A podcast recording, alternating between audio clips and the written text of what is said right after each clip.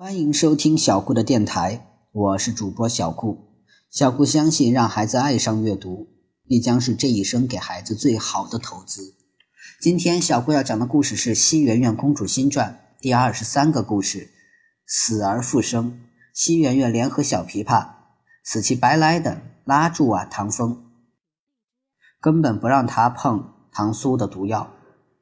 唐风无奈看向男子画。男子画眼珠一转，向西圆圆说道：“圆圆，越王是你的朋友，你便应该尊重他自己的选择。”西圆圆一愣，眼圈红红的说道：“子画哥哥，你说什么呢？我怎么能让唐风为了我们送了性命？”男子画握住啊西圆圆的手，说道：“听我的，松手吧。”西圆圆头一次见男子画如此认真，不由得松了手。小琵琶咬了咬牙。也放开了唐风的袖子，唐风接过红阵，看了看男子画，又拍了拍西圆圆的头，遗憾道：“你们西昌的罚款也太贵了些，我恐怕是交不上了。”西圆圆眼泪哗哗，道：“你还在开玩笑？”唐风便不再说话，闭上眼睛。服下了药丸儿这红阵果然不愧是百毒之首。唐风缓缓倒下，面容如生，仿佛毫无痛苦。西圆圆和小琵琶哇的一声哭了出来。虽然和唐风认识的时间不长，可西圆圆已经把他当成最好的朋友。虽然他有的时候很讨厌，甚至很欠揍，可是他为了救他们的性命。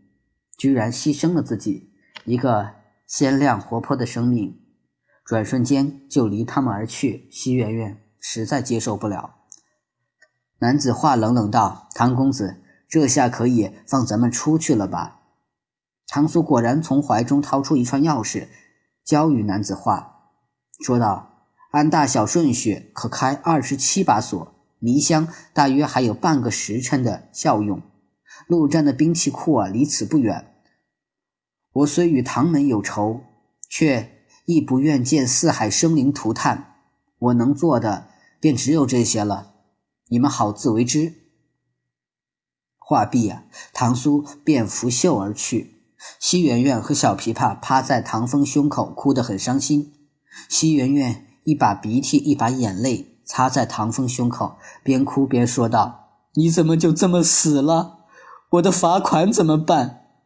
你的马车也还没送给我，你男子话乒乒乓乓在开锁，听西媛媛哭得实在伤心，忍不住道：“你就别装了，他再哭就要晕过去了，咱们还得把他扛出去。”西媛媛正哭着，唐风忽然就睁开眼睛，戏谑道：“你们两个鼻涕眼泪的，脏死了！我这件衣服啊，很贵的。”西媛媛和小琵琶。吓了一跳，小琵琶结结巴巴道：“公公主，唐风是不是变成鬼了？”男子话终于打开最后一道锁，悠悠道：“你们两个记性还真差。唐风身上那柄破月是可避百毒的至宝，他再吃十颗八颗的红阵，也跟吃糖一样。”西圆圆和小琵琶愣了一会儿，开心的蹦了起来，欢呼雀跃道：“太好了，你没死！”西圆圆忽又问道：“子画哥哥，你晓得唐风有破月，唐苏怎么会不晓得呢？”男子画已经打开牢房，四处张望了一下，说道：“唐苏并不是心狠手辣之人，他即便下毒，却亦给人留了活路。就凭这一点，我赌他不会真让唐风有事，只是碍于誓言，他不得不如此。无论如何。”唐风服了他的毒药，在他面前死了一次，他便不算为事。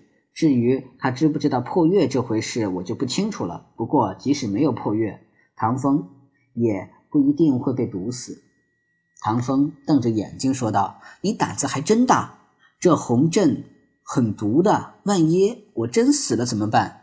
男子话轻轻一笑说：“反正赌的不是我的性命，输了也无妨。”唐风气得抓耳挠腮。西圆圆和小琵琶笑得肚子疼，有了这样的朋友，前面有再多的困难和危险，也不会觉得害怕。《西圆圆公主新传》第二十三个故事就到这里结束了，希望大家能喜欢小顾讲的故事。谢谢大家的收听了。